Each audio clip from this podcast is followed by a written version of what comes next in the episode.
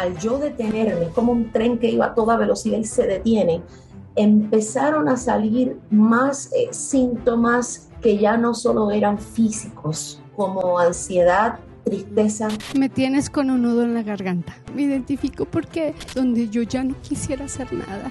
Y llego, que, que llego, que quiero que ya llegue la noche y dormir y, así como que desaparecer. Y, y allí tú la viste, porque siempre viste cada una de sus circunstancias y allí se da esa expresión del Dios que me ve. Se me olvidó, le iba a decir con acento así, tú tienes fuego. Hasta con la duda, ¿habré perdido el tiempo? ¿Este esfuerzo habrá sido en vano? No, mi amado, no, mi amada. En Cristo nada de lo que hacemos en Él es en vano.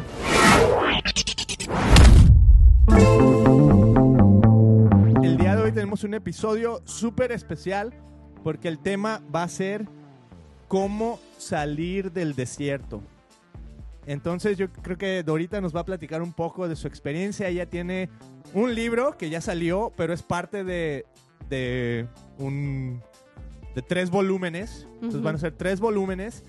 Y está súper padre. Entonces vamos a aprender más de ella. Vamos a aprender más de cómo salir de un desierto. Mm. Vamos a aprender cómo fue su desierto y cómo podemos inspirar a personas. Lo que más me encanta es el título. A ver, dígmelo. Pies descalzos. Uf. Y, me trae una imagen así, you know, como la historia que todo el mundo se sabe, eh, cuando está la barca you y empieza a ver este hombre nomás sus huellas, Jesús, ¿dónde estás? You y pues cuál que lo venía cargando. Ah, ya sé, de pie, y ven pues, la huella del pie de pies descalzos. Cierto, y por eso mismo, por eso mismo el día de hoy tengo un emoji tengo un emoji para este episodio. ¿Está bien si comparto un emoji? ¿Por qué no? Súper. Aquí viene el emoji. La tómbola y el emoji del día de hoy es Holy. Eh, Dorita, el desierto y la santidad. ¿Por qué, ¿Por qué estas dos van de la mano? Pues eh, es interesante que tú traes eh, precisamente eso que ocurrió, ¿verdad? Que nos cuenta la palabra, esa experiencia que tuvo Moisés tan maravillosa, ¿verdad? Donde Dios le pide quitar su calzado. Eh, y ahí había un trato bien particular que Dios tenía que tener de, de, tú a tú con Moisés. Y esa fue la petición que Dios le hace. Y yo creo que Dios nos hace, nos hace esa, esa petición, esa invitación a cada uno de nosotros a estar descalzos ante su presencia.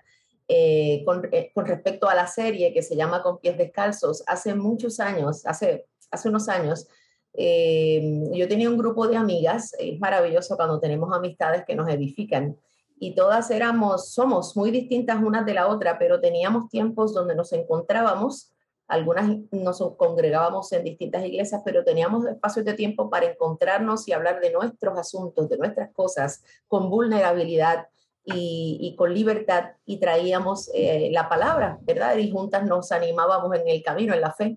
Entonces, en un momento dado, una de ellas dijo que nos íbamos a llamar las descalzas, porque cuando nos quitamos el calzado es una posición muy vulnerable, ¿no? Estamos eh, desnudando nuestros pies y se vean como se vean, estén en la condición en que estén, los pies, la piel, las uñas como están. Em, y, ese, ese, ese tiempo de esas conversaciones me bendijeron tanto eh, por esa invitación y ese permiso, si se puede llamar así, de ser vulnerables. Todas éramos líderes en nuestras respectivas iglesias, trabajando en diversos ministerios, y encontrábamos que en estas reuniones teníamos un lugar seguro mm. para estar descalzas.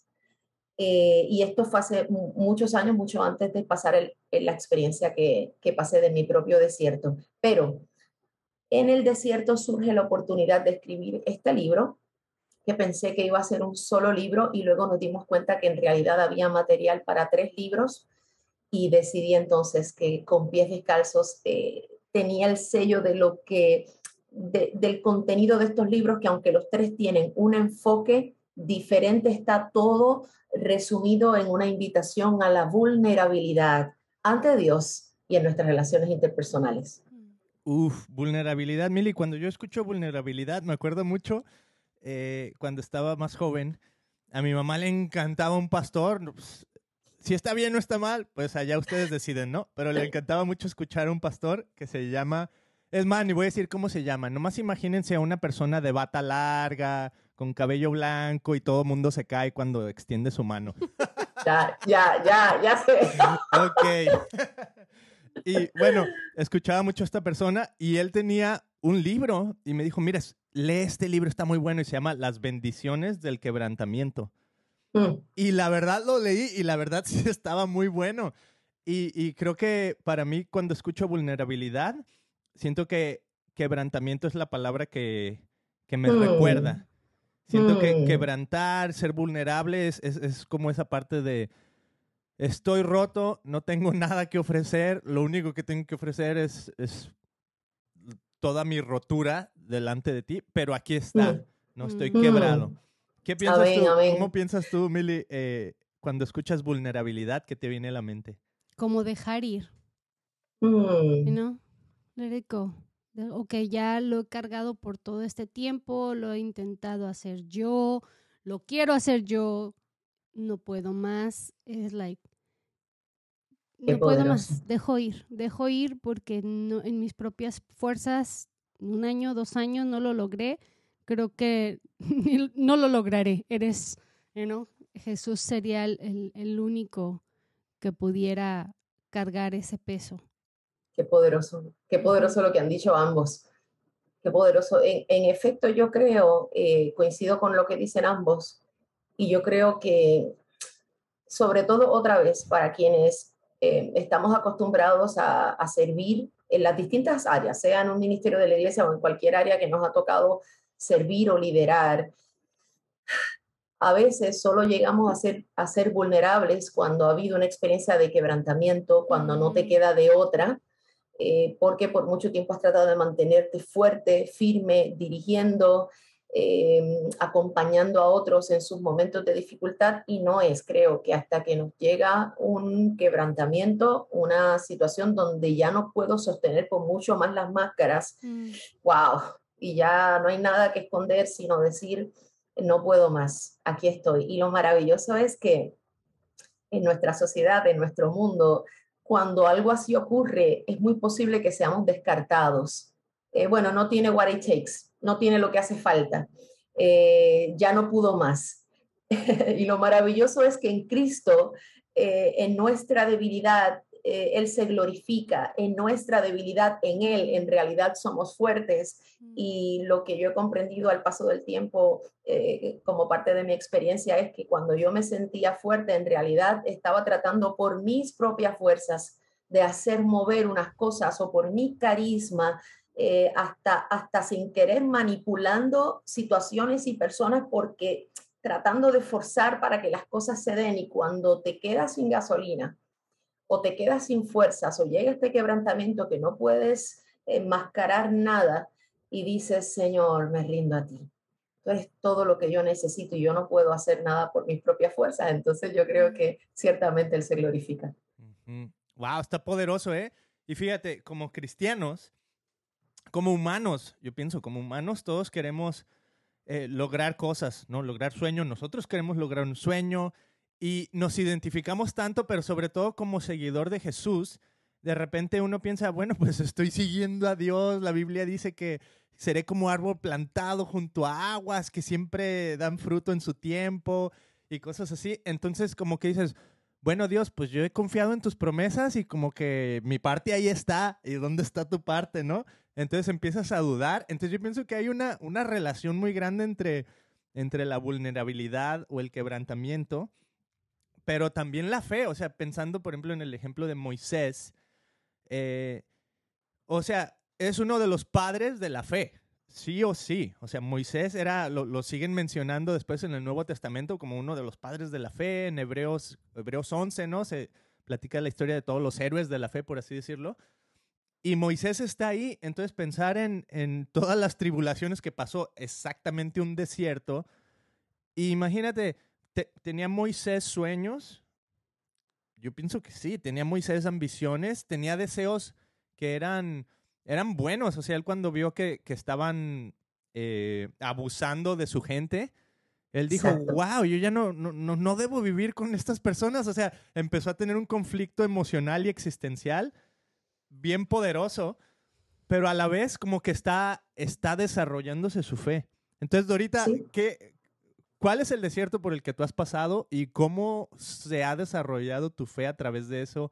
¿Cómo a lo mejor tu fe se... Sí, o sea, ¿cuál es, ha sido tu experiencia de fe y cuál ha sido ese desierto en el que has atravesado? Gracias, Beto. Eh, he tenido la bendición, como muchas personas, de haber sido eh, nacida y criada en un hogar cuyos padres eran creyentes.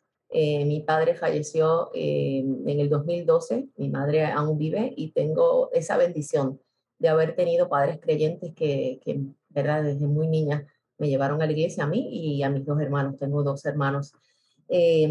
tuve la bendición también de que mis padres eran eh, ministros en un ministerio musical, así que mis hermanos y yo desde muy niños eh, corríamos el, país con ellos eh, en distintos compromisos de su ministerio. y desde muy niña pues comencé a servir en, mi iglesia local, más adelante también en un ministerio musical y, y, ya mi juventud pues a través de compartir la palabra, de la predicación y es una bendición poder eh, desde niña haber sido enseñada en la palabra. Y, de adolescente, pues entregué a mi vida al Señor, ¿verdad? Sabemos que aunque nos hayan, como uno dice, criado en el Evangelio, hace falta una experiencia personal. Así que toda mi vida ha estado em, alrededor de lo que es el servicio cristiano eh, y de alguna manera, como, ¿verdad? como llamamos en el ministerio. Para el 2010 tuve una oportunidad maravillosa y es que mi iglesia local me invitara a servir a tiempo completo en el ministerio, específicamente eh, en la pastoral juvenil, dirigiendo el ministerio a la juventud, siendo parte del equipo de trabajo del pastor y sirviendo en el ministerio de la predicación también. Eh, una, una, oportunidad maravillosa, eh, creo que en gran medida uno de los grandes sueños de mi vida acá adentro, yo sentía que en algún momento podía suceder algo así y le doy gracias a Dios por eso en algún momento del camino, estuve casi, casi 10 años a tiempo completo sirviendo, en algún momento del camino comencé a sentir eh, algunos síntomas de agotamiento que eh, por circunstancias del ministerio, ustedes saben que cuando servimos em, en, cualquier ministerio, pero sobre todo cuando estamos a tiempo completo en un ministerio, eh, a veces las cosas pasan muy rápido y hay diversidad de circunstancias, de retos, de urgencias. En momentos dados yo me sentía siempre en una circunstancia que había que atender. Em, así que cuando comencé a experimentar algunos síntomas de agotamiento no le hice mucho caso. Eh, ahorita Milico decía algo que me, me, me, hizo recordar esa reacción que a veces tenía, que era como, bueno, Dios está conmigo, déjame sacudirme esto y seguir adelante. Hay mucho que hacer, no hay tiempo ¿verdad? Para detenerme, para parar. Em, desafortunadamente lo que sucedió fue, yo seguí al mismo ritmo, porque eh, algo que yo no hice bien en esos años de servicio es no haber escuchado a eh, tanto líderes como colegas, como personas que me decían, vas a un ritmo muy rápido, no paras. algunos me decían, no sé cómo lo haces. Entonces, eh, en mi caso, en momentos dados, eso se sentía más como gasolina, como, como si se sintiera que me estaban dando un espaldarazo de que, wow, ¿cómo haces todo eso? Eh, no escuché, no me detuve a tiempo, seguía el mismo ritmo y lo que sucedió un buen día, mi cuerpo comenzó a dar señales de que, de que algo no estaba marchando bien físicamente. Eh, latidos irregulares, unos desmayos, tuve un momento dado un, un síncope eh, me fui, como uno dice. Eh, me hicieron una batería de pruebas muy completas y al final, al ver todos los resultados, el doctor me llama y me dice, no tienes nada, físicamente no tienes absolutamente nada. Y ahí comenzamos a darnos cuenta que había algo más allá. Él me hace la invitación entonces de, de pensar porque eso tenía que ser otra cosa. Y ahí eh, tomar la decisión de, de tener que renunciar tomó unas unas semanas y luego di, unos meses antes de la renuncia final, antes de que fuera efectiva, para tratar de apoyar a, la iglesia que estuviera lista para mi salida. Eh, lo interesante, Beto y Mili, es que cuando mi cuerpo ya, yo lo, ya yo, yo lo resumo como que implosionó, como que por dentro mi sistema implosionó. Cuando tomo la decisión y se da la salida, eso fue, mi salida fue en diciembre 31 del 2019 eh, les digo que yo creía que lo que necesitaba era parar por unos tres meses. Mm. Yo dije, bueno, renuncio porque no tengo una fecha clara que decirle a ellos de que estoy lista para continuar, pero yo creo que en tres meses yo debo estar lista para buscar otro trabajo, servir en otra área o lo que fuera. Y, amados, lo que sucedió fue algo bien interesante, aunque muy difícil. Lo comparo a como si tuvieras un, un, acá se le llamaría un padrino o un botellón de refresco, ¿verdad? Una botella grande en plástico y lo llenas de sedimento, lo llenas de agua y le das muchas vueltas, vueltas, continuamente muchas vueltas y de pronto detienes ese envase, eh, va a dar bastantes vueltas al principio, pero luego cuando todo se detiene, el agua está calmada, tú puedes ver claramente todo el sedimento que había ahí, la, puedes ver con claridad lo que de verdad contenía el envase. Mm. Lo que yo creía que iba a ser solo tres meses, al yo detenerme, es como un tren que iba a toda velocidad y se detiene, empezaron a salir más eh, síntomas que ya no solo eran físicos, como ansiedad, tristeza, empezaron a salir otras cosas que en la prisa de los años del servicio yo no me había dado tiempo para atender ni los podía ver, no había tiempo para eso, pero al detenerme, aunque yo creía que era cuestión de una pausa de unos meses, salió a relucir los sedimentos, lo que de verdad al paso de los años yo había estado guardando ahí con o sin querer. Mm. Y entonces em, se da lo que yo considero mi verdadero desierto, que es quedar en una circunstancia donde en mi caso particular, después de batallar con diversos síntomas y hacérmela fuerte y buscarme otro trabajo pensando, tengo que pagar ciertas cosas, ayudar a mi esposo a pagar cosas, se dio todo eso, finalmente eh, experimento una depresión que requirió una hospitalización parcial en un centro de salud mental aquí de la capital en Puerto Rico.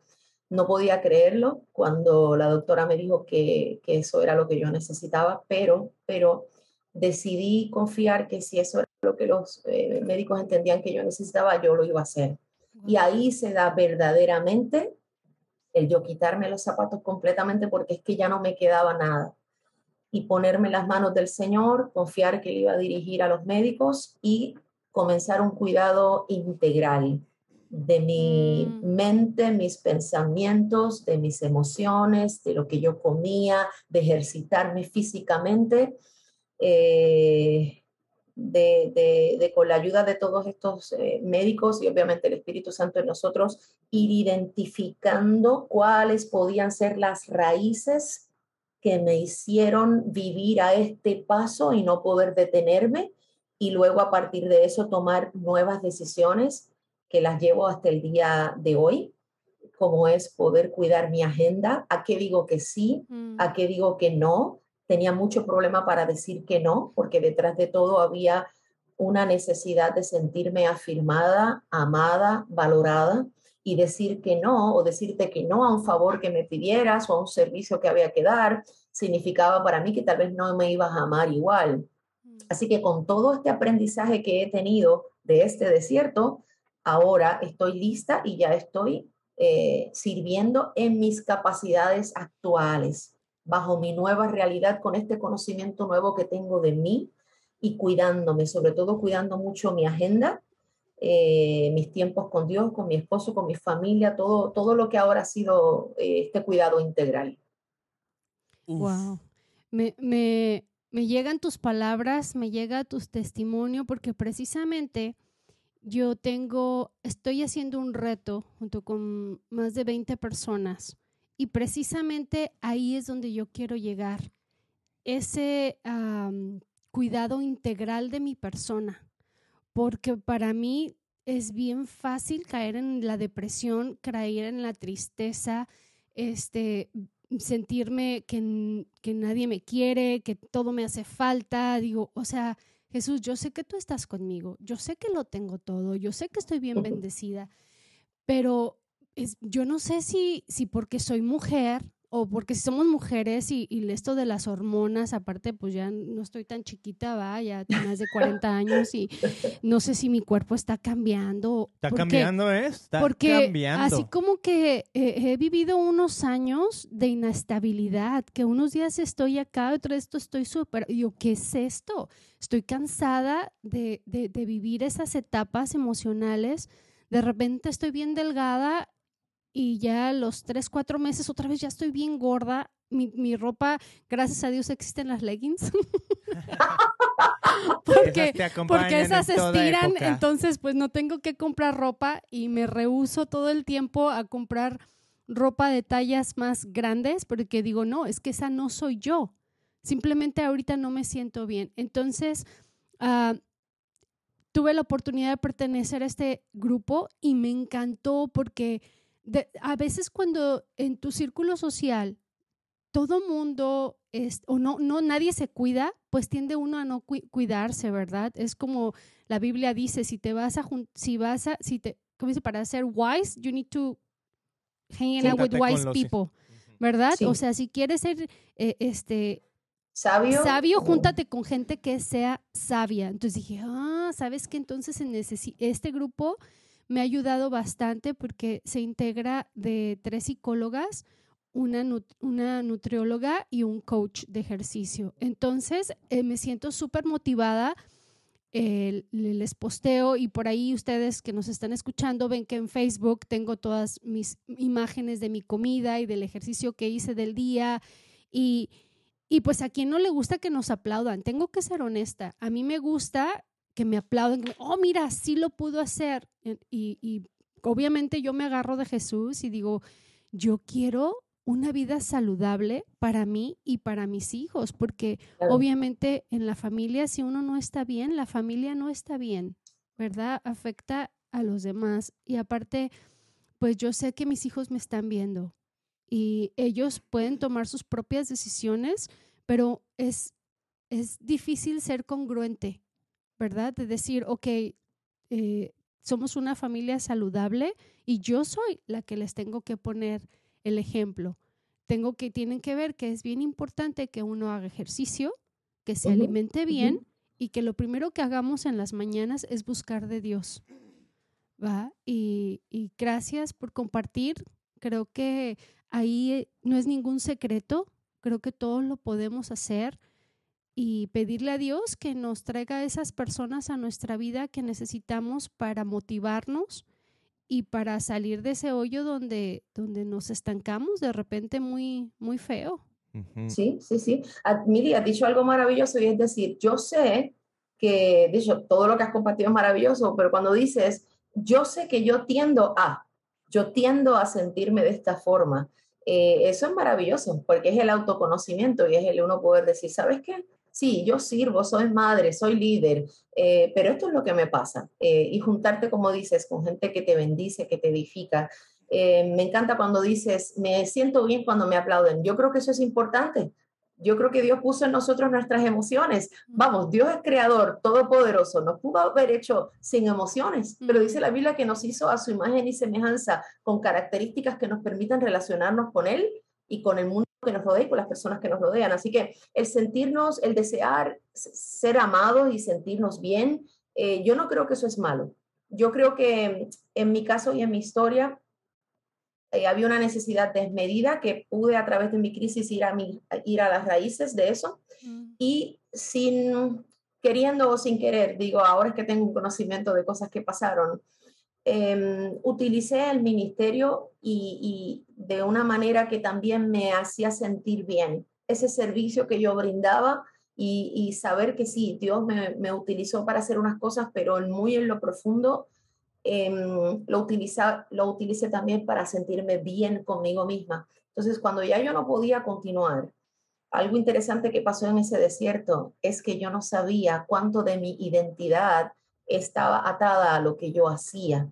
Mm. Eh, mientras lo hacía yo entendía que esto sí, Señor, es para ti, pero cuando ya nada de eso estaba y ya no había predicaciones que desarrollar y que compartir, no había jóvenes o padres que escuchar, no había reuniones de la iglesia a las que asistir, eh, de pronto se me amaqueó el piso, como uno dice, y me di cuenta que mucho más de mi identidad estaba atada a lo que yo hacía de lo que yo creía. Wow.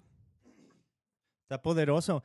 Y, y bien increíble porque, mm, bueno, déjame, ¿tú vas a decir algo, Mili? No, no, no te escucho. Ok.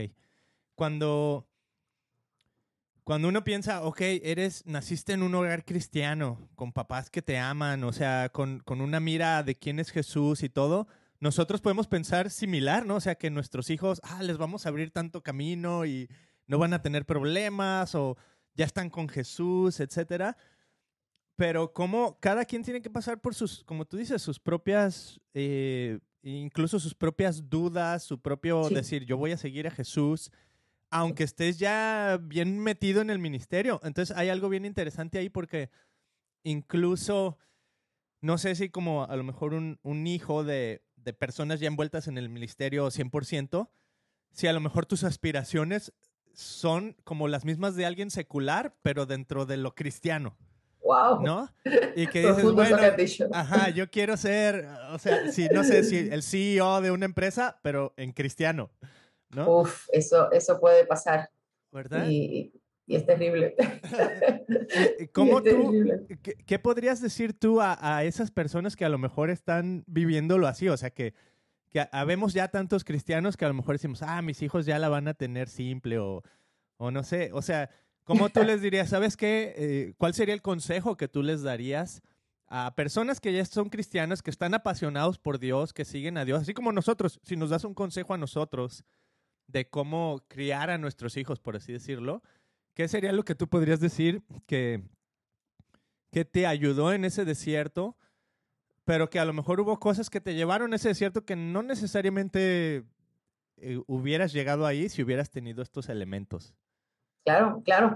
Mira, ante, ante todo hay una realidad y es una palabra así como que, eh, como diríamos de domingo, que es la concupiscencia, ¿no? Lo que la palabra presenta, que es lo que está acá dentro, en lo profundo de nuestro corazón y que vamos, no nacemos eh, angelitos perfectos, nacemos ya con una carga en un mundo caído eh, y hay una concupiscencia acá, hay una, hay una realidad que nos quiere inclinar al mal mm. y, está esa lucha, ¿verdad?, con, con, las cosas que son del espíritu y los deseos que Dios pone en nosotros, que dice la Biblia, que le agradan a Él y lo que es mi naturaleza pecaminosa. Ahora, maravilloso, esa lucha no es entre iguales, no está, Dios luchando con el enemigo como luchas iguales. Eh, Dios es soberano, todopoderoso, eh, el Espíritu de Dios vive en nosotros, ¿verdad? Los que somos creyentes, somos hijos de Dios, eh, todo lo podemos en Cristo, que Él nos fortalece, pero sí hay que admitir que hay una realidad de una naturaleza pecaminosa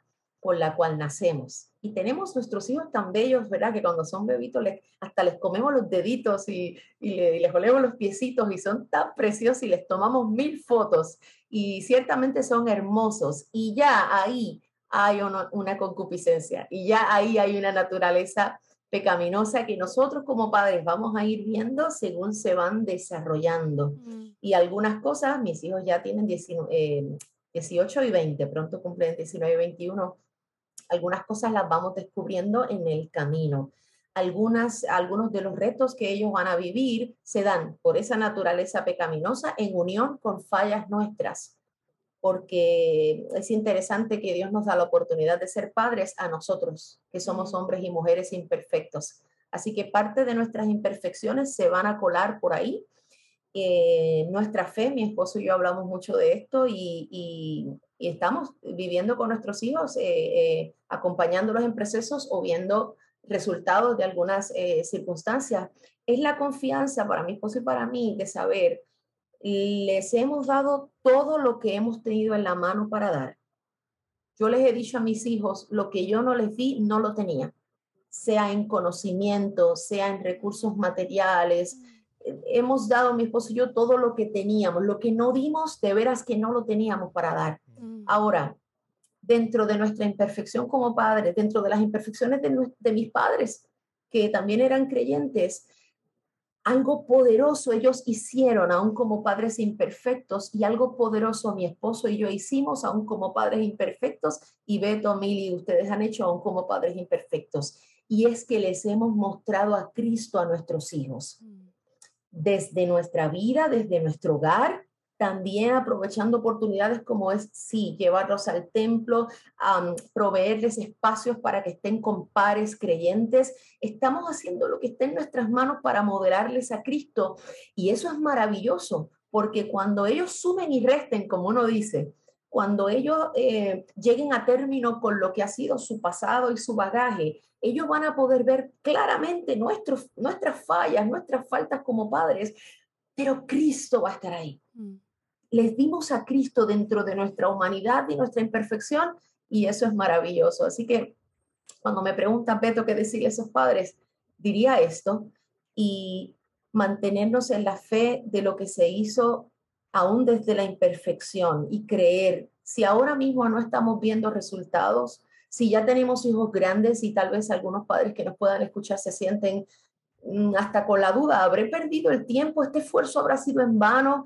No, mi amado, no, mi amada. En Cristo nada de lo que hacemos en Él es en vano.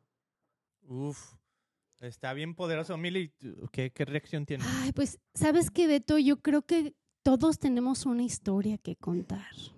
Y todos tenemos una trayectoria. Y algo que me pega a mí muy fuerte es, o sea, como lo, como lo que comentas, todo lo que he vivido no ha sido en vano.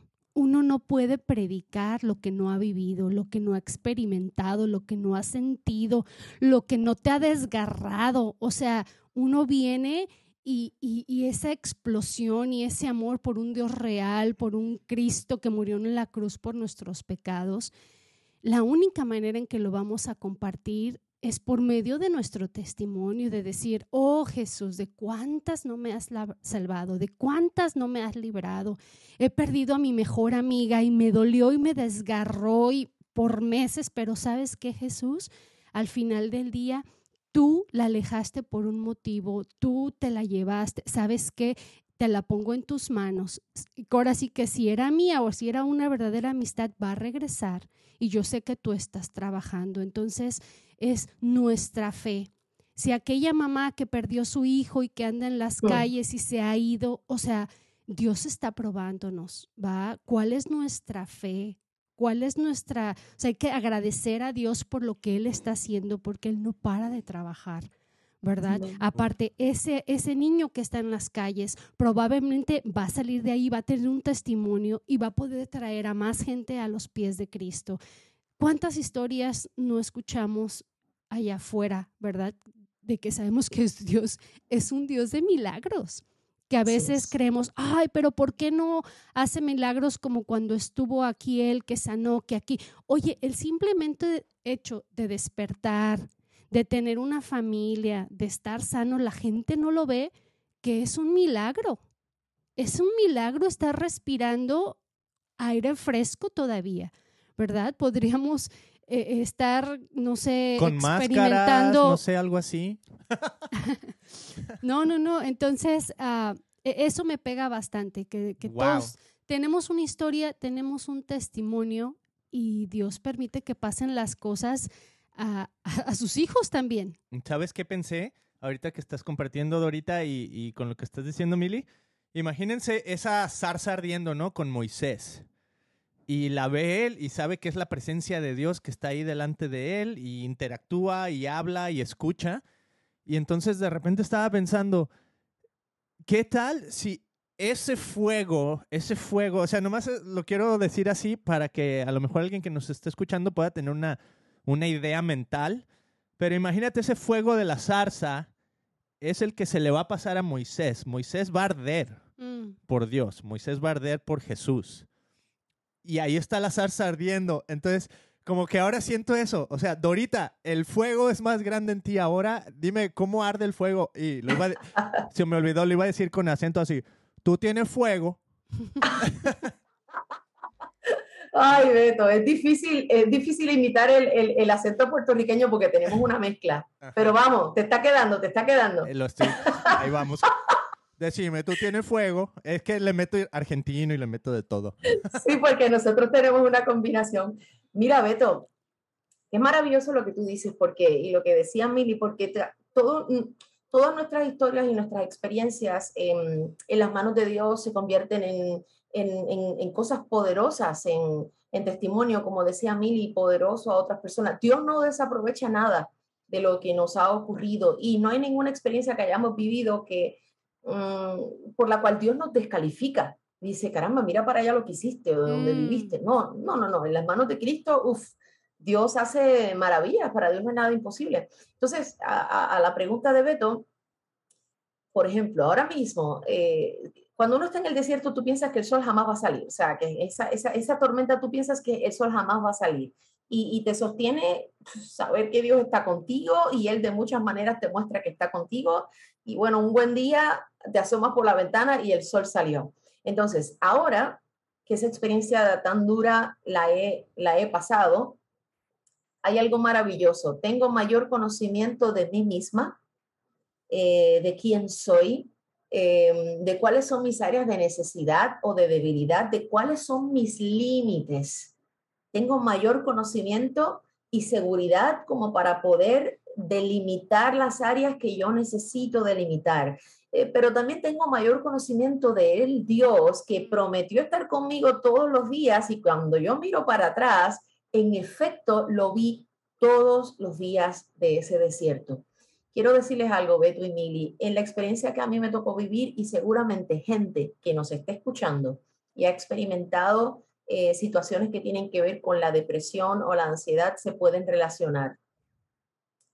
Había momentos de yo continuar no porque sentía deseos de continuar, sino porque yo sabía que debía continuar. Y Dios de muchas maneras me mostraba que estaba conmigo, pero no sentía gozo, no sentía alegría, no sentía motivación. Mm. Y para darles un ejemplo concreto,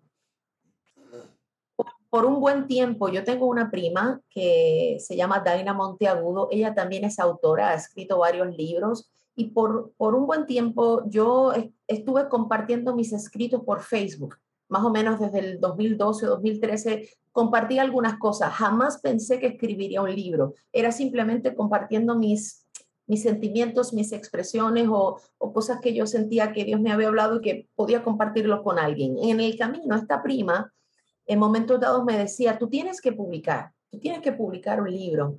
Y yo no lo veía, no sé. A veces pasa a Beto y Mili que otros ven en nosotros cosas que nosotros no vemos en nosotros mismos. Eh, entonces ella me, me decía que lo veía y me animaba. Y un día me dijo, cuando te decidas, contáctame que te quiero dar la mano. Mm cuando se da la primera parte de mi desierto. La primera se refiere a cuando mi cuerpo colapsó y tuve que tomar la decisión de renunciar. Eso fue, mi renuncia, como le dije, fue a finales del 2019 y ya para marzo 2020 llegó con todo su esplendor, por decirlo así, la pandemia mundial. Todo se detuvo y en ese momento yo la contacté a mi prima y le dije, mira, yo creo que este es el momento, cuéntame. Ahí ella me provee a mi editora Gisela Erazo, que ustedes tuvieron la oportunidad de entrevistarla hace unos días, una mujer de Dios maravillosa que me ha bendecido tanto y que me ha, llevó, me ha llevado de la mano y me llevó de la mano paso a paso para poder publicar un libro que yo jamás pensé que iba a poder hacer. Ahora bien, cuando yo contacto a mi prima Daina y ella me pone en comunicación con Gisela, y Gisela y yo, yo decidí trabajar con ella eh, uno de sus programas, que es el de acompañamiento de autores, que me encanta porque me llevó de la mano paso a paso. Una vez ella y yo comenzamos ese proceso, a los meses se da mi profundo desierto, que les conté. Y ahí sí que tuve que dejar el proceso del libro y Gisela fue muy paciente y amorosa y me dice, Dorita, atiende, no importa, para, atiéndete tú, haz lo que tengas que hacer, aquí yo voy a estar cuando tú estés lista en, esos días de la hospitalización parcial, mis doctoras me decían, me preguntaban si yo tenía algún proyecto. Y yo les contaba que estaba escribiendo un libro, pero que yo no tenía deseos de nada. Mm. Y ellas me invitaban a continuar. Y me dijeron, cuando salgas de aquí, yo tenía mis terapias durante el día, mi esposo o mis hijos me dejaban allí en la mañana, me iban a buscar en la tarde. Y ellas me animaban, cuando regreses a tu casa, si necesitas descansar, hazlo, pero retoma, cada día hace un poquito más. Entonces, una parte del desarrollo de este libro se dio en medio de ese desierto sin yo tener el deseo de trabajar en el libro.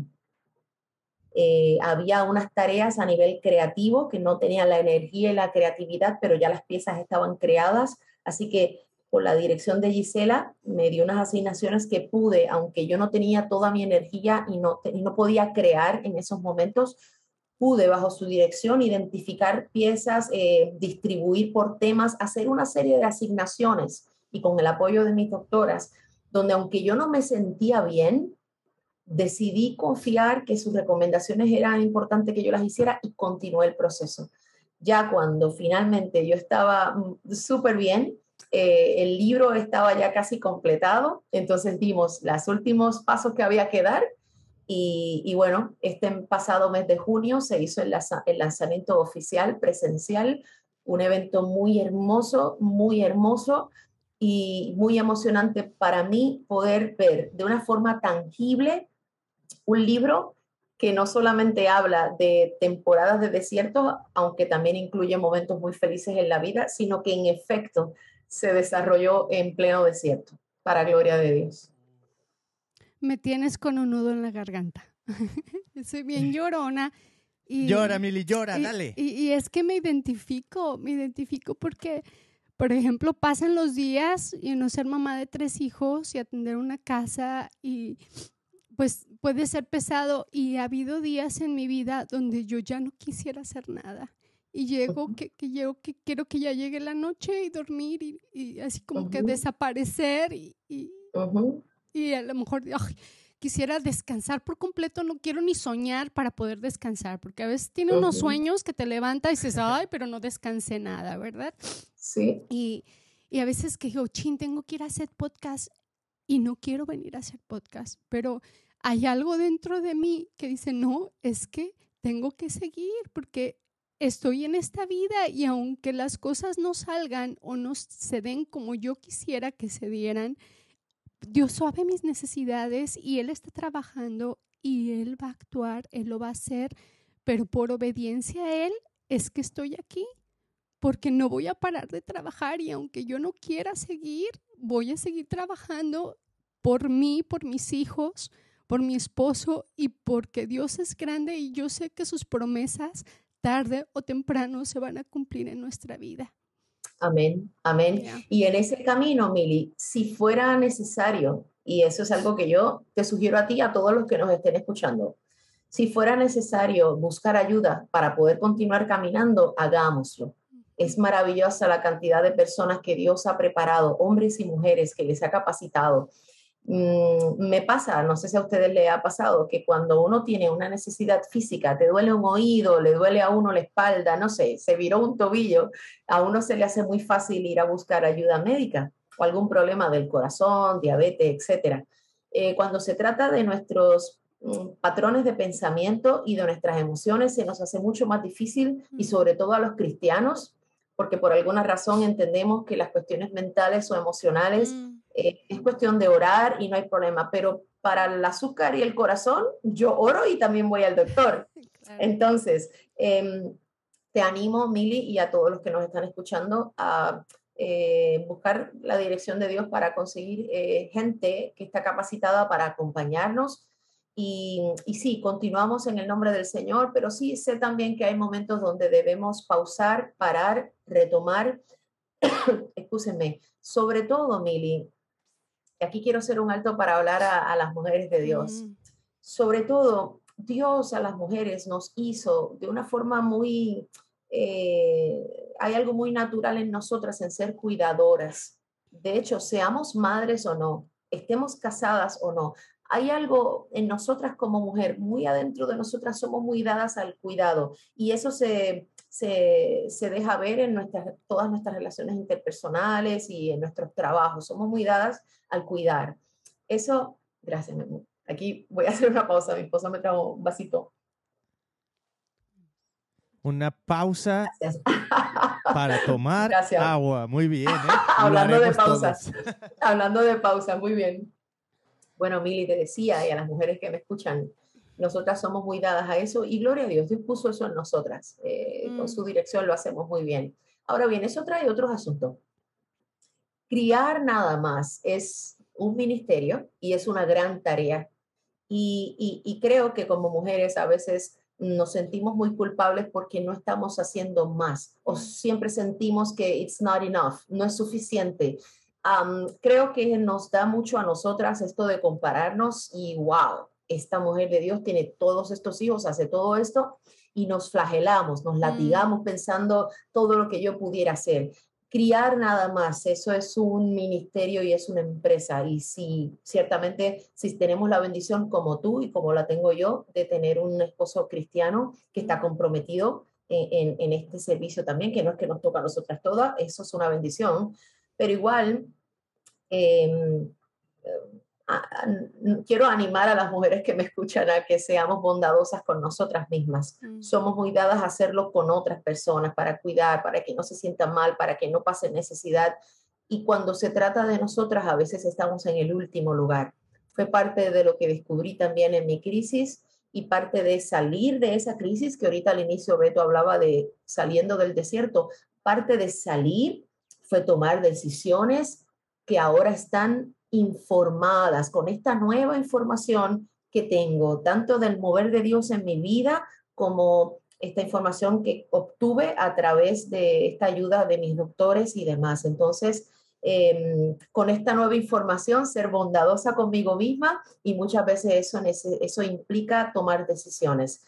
Esto no lo puedo hacer ya, ya siento síntomas de cansancio, voy a parar aquí. Mm. No como antes que decía, tú puedes más, tú puedes más, tú puedes añadir más. Entonces ahora con esta nueva información eh, me puedo amar a mí misma mejor y es interesante porque el llamado de Cristo para amar al prójimo está completamente relacionado a cómo me amo yo. Ya, y, creo que son decisiones tan simples como por ejemplo, tengo hambre y si tengo unos, unos churritos, unas papitas y, sé que no he comido nada, pero digo, wow, me amo tanto que no voy a comerme este alimento porque sé que en lugar de ayudarme me va a meter más en mi depresión y en mi tristeza porque me siento gorda y a veces decimos, ay, pues ya que, ¿verdad? Ya estoy gorda, pues me las trago. Decir, no, es porque me amo, voy a decidir mejor agarrar una manzana o esperarme o a una ensalada y a consumir algo que me ame también, ¿verdad? que, te guste, que ames y que te ame a ti también. Entonces son pequeños detallitos que lo descuidamos bastante en, nuestra propia persona y, el simplemente de ejercitarnos también. Qué importante el, el tomarnos tiempo para decir, ok, ya terminé mi quehacer, ya hice la comida, ya mis tareas, a qué hora me, me, toca, a veces ya uno termina cansadísimo y dices, no, pues ya no hago nada porque ya estoy muerta de cansada. A lo mejor tendríamos que modificar también un poquito nuestras actividades del día y decir, no, primero soy yo, primero me ejercito, primero mm, desayuno algo nutritivo y después venga con, con mi trabajo, venga con mis hijos, venga con lo demás, porque pues para, para uno poder, poder dar el 100% a los demás, uno tiene que estar pilas. Claro que sí, claro que sí. Y si fallamos en algo, ahí me comí algo que no debí, no me ejercité y debí, otra vez esa, esa bondad con nosotras mismas y, ok, mañana es un nuevo día. Yo tengo una prima que, que, así como tú, que me dijiste del grupo que tienes alguien que les ayuda con el fitness, tengo una prima que es mi ánimo, que era que es, que es mi coach para, y ahí le confieso, le digo, uff, esta mañana no me fue muy bien, o hice tal cosa, y su respuesta siempre es tan bella. Mm. Dorita, eso a veces pasa, ánimo. Mm, mm. Entonces hoy, y, y, seguimos, y seguimos. Wow. Bueno, ustedes eh, se identificaron aquí bien increíble. Eh, me gusta porque, bueno, siento que son, son mujeres, ¿no? Y como tú dices, estuviste hablando a mujeres específicamente que están pasando por esto. Entonces, mucho ánimo, tú mujer que nos estás escuchando y que, que necesitas escuchar estas palabras, ¿no? Quererte a ti misma, amarte a ti misma, eh, ser bondadosa contigo misma. Uf, está genial, ¿no? Y yo siento como que ustedes tienen una química muy similar, pues, eh, por, por, la historia que nos estás contando, Dorita. Y me encantaría si a lo mejor nos puedes leer alguna no sé, porque tienes como poesías por lo que estaba leyendo en, tu libro. Correcto. Platícanos un poquito de, Bueno, léenos una, una poesía así que te impacte, que sientas que, que le va a ayudar aquí a las personas que nos están escuchando. Y luego nos cuentas un poquito más de estos tres tomos y qué es lo que sigue con tus libros. Genial, genial. Pues Beto, les voy a leer una que se llama Te espero allí. Los que tengan el libro está en la página 172 y, dice así. Te espero en el lugar de siempre, allí en los campos verdes donde añoñas mi alma, donde las aguas claras abundan refrescantes y la tierra fría bajo mis pies me incita a correr descalza. Ven, te espero donde siempre, donde tus versos aquietan mi espíritu, donde tus brazos acurrucan mi mente, donde me meces al ritmo de tus cuidados. Ven, ven, ven, que desespero por encontrarnos y que me cuentes de tus verdades y embelezarme en tu hermosura y deleitarme en tus bondades y reírnos a carcajadas de todo y de nada. Ven, te espero aquí, donde más te necesito, entre la paz y la inquietud, entre la duda y la certeza, entre la senda y el abismo, entre la carne y el espíritu, entre la vida y la muerte. Ven, te espero allí, en el lugar de siempre.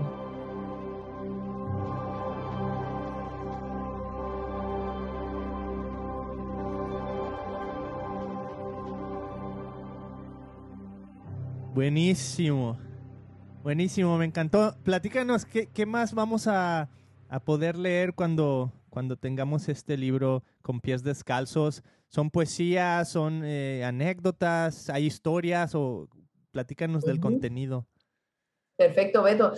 Eh, este libro y esta serie en particular eh, es con un compendio de piezas, algunas son poesías, prosas, algunas son paráfrasis de eh, escenas bíblicas, eh, como hay una que se llama Comeback, que, que, es una paráfrasis de la historia de lo que conocemos como el hijo pródigo. Em, algunas reúnen experiencias que, he vivido. Y este volumen en particular, Confidencias del Alma, es el primer volumen de la serie Con pies descalzos. Em, es una invitación a esa vulnerabilidad en, en nuestra conversación con Dios. Es, es como ese cúmulo de expresiones de acá dentro del alma, de cosas que no siempre eh, conversamos con otros y que a veces inclusive mm, ni siquiera reconocemos que son sentimientos que están por ahí. Así que es una invitación a esa vulnerabilidad, a ese quitarnos el calzado ante la presencia de Dios y expresarle las confidencias de nuestra alma. Es un libro que ya está disponible, eh, está disponible en Amazon y la gente que está aquí en Puerto Rico y me ha contactado también los he hecho llegar y con el favor de Dios en unas dos semanas espero hacer una ruta, ya me llegaron esos libros para ese propósito, hacer una ruta en Puerto Rico para hacerlo llegar a, diversas librerías cristianas para que también conozcan de este libro. Entonces el segundo tomo es Confidencias del Corazón y se enfoca en nuestras relaciones interpersonales. Son piezas eh, eh, compilaciones como las que te hablé de poesías, prosas, paráfrasis, anécdotas y demás.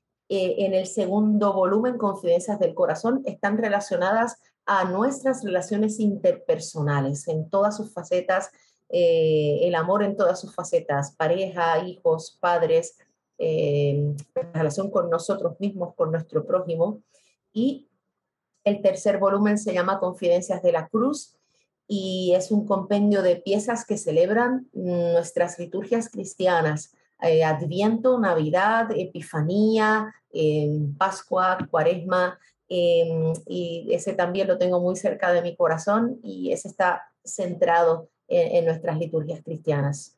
Uf, buenísimo, buenísimo, me encanta. Y, ah, qué chido.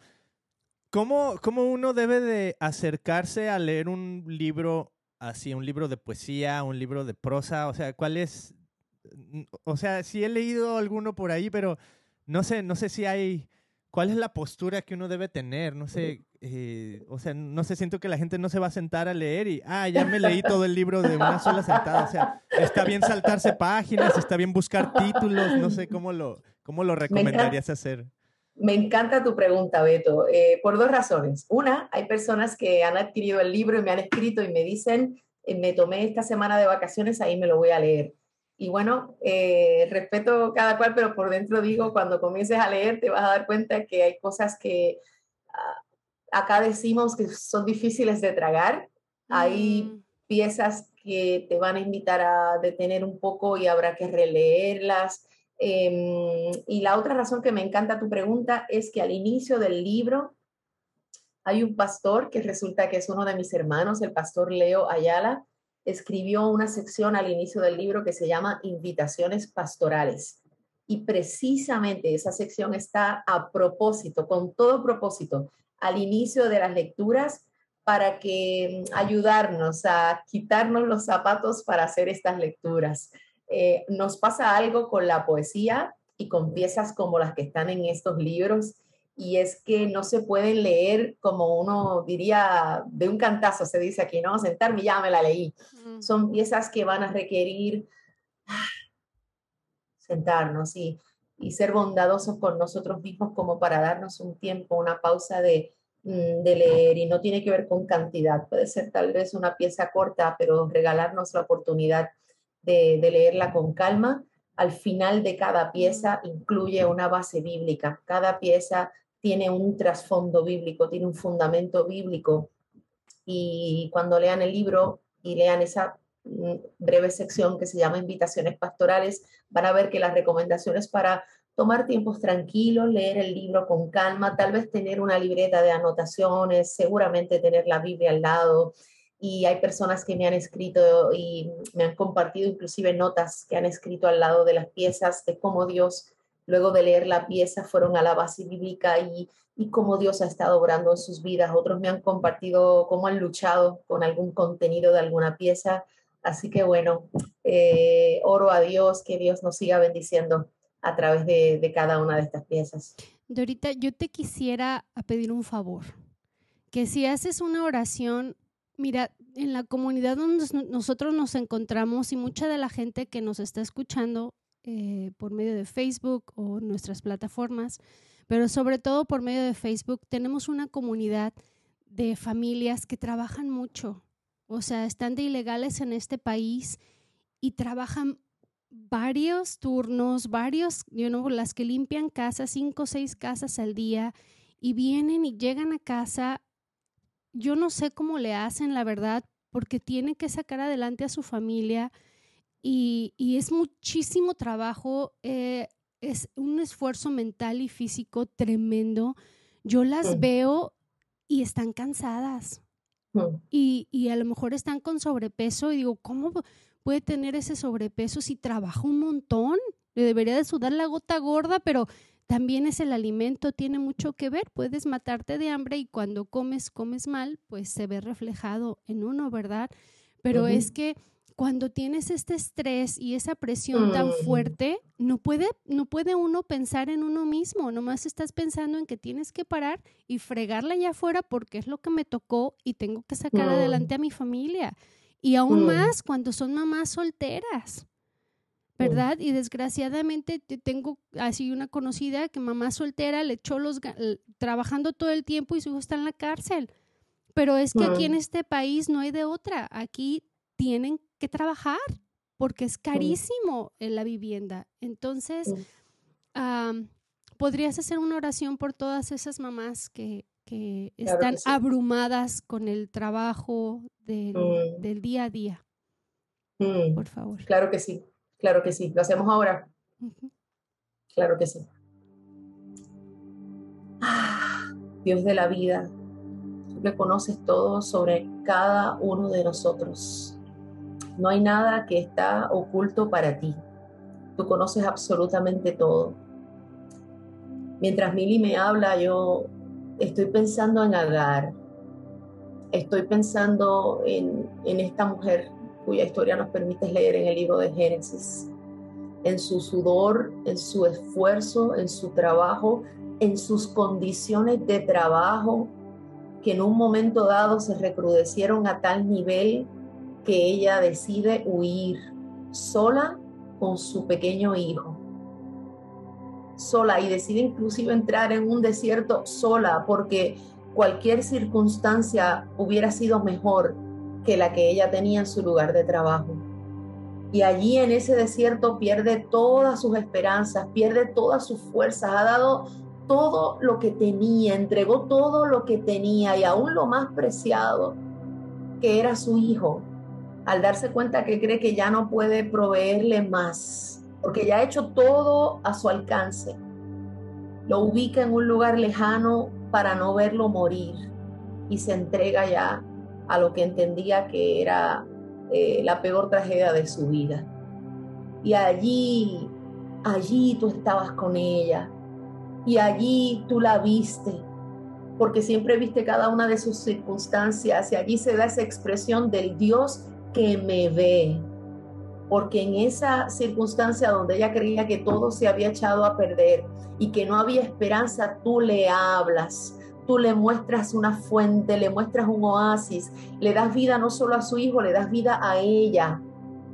Y ella te conoce en ese desierto como el Dios que me ve. Señor, gracias porque tú has sido el Dios que me ve para mí en mi desierto. Gracias porque tú eres el Dios que ve a Mili y para ella tú eres el Dios que la ve. Gracias porque tú eres el Dios que ve a Beto, que ve a cada hombre y a cada mujer que nos está escuchando en este momento y de manera particular. Tú eres el Dios que ve a cada mujer que conforma parte de este grupo que nos está hablando Mili. Oh Dios, en esta hora, mientras tenemos esta conversación juntos contigo, tú las ves. Tú conoces sus historias, sus trayectorias, sus bagajes, sus condiciones de vida actuales, sus sufrimientos, las injusticias que han vivido, sus esperanzas, sus desafíos. Y las entregamos en tus manos con fe en esta hora reconociendo que solo tú tienes lo que ellas están necesitando.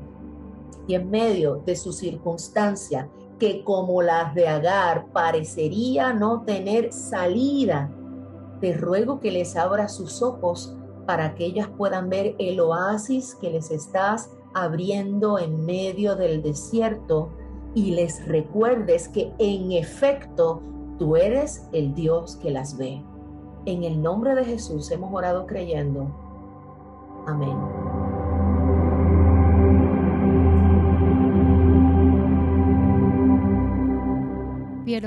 Muchísimas gracias.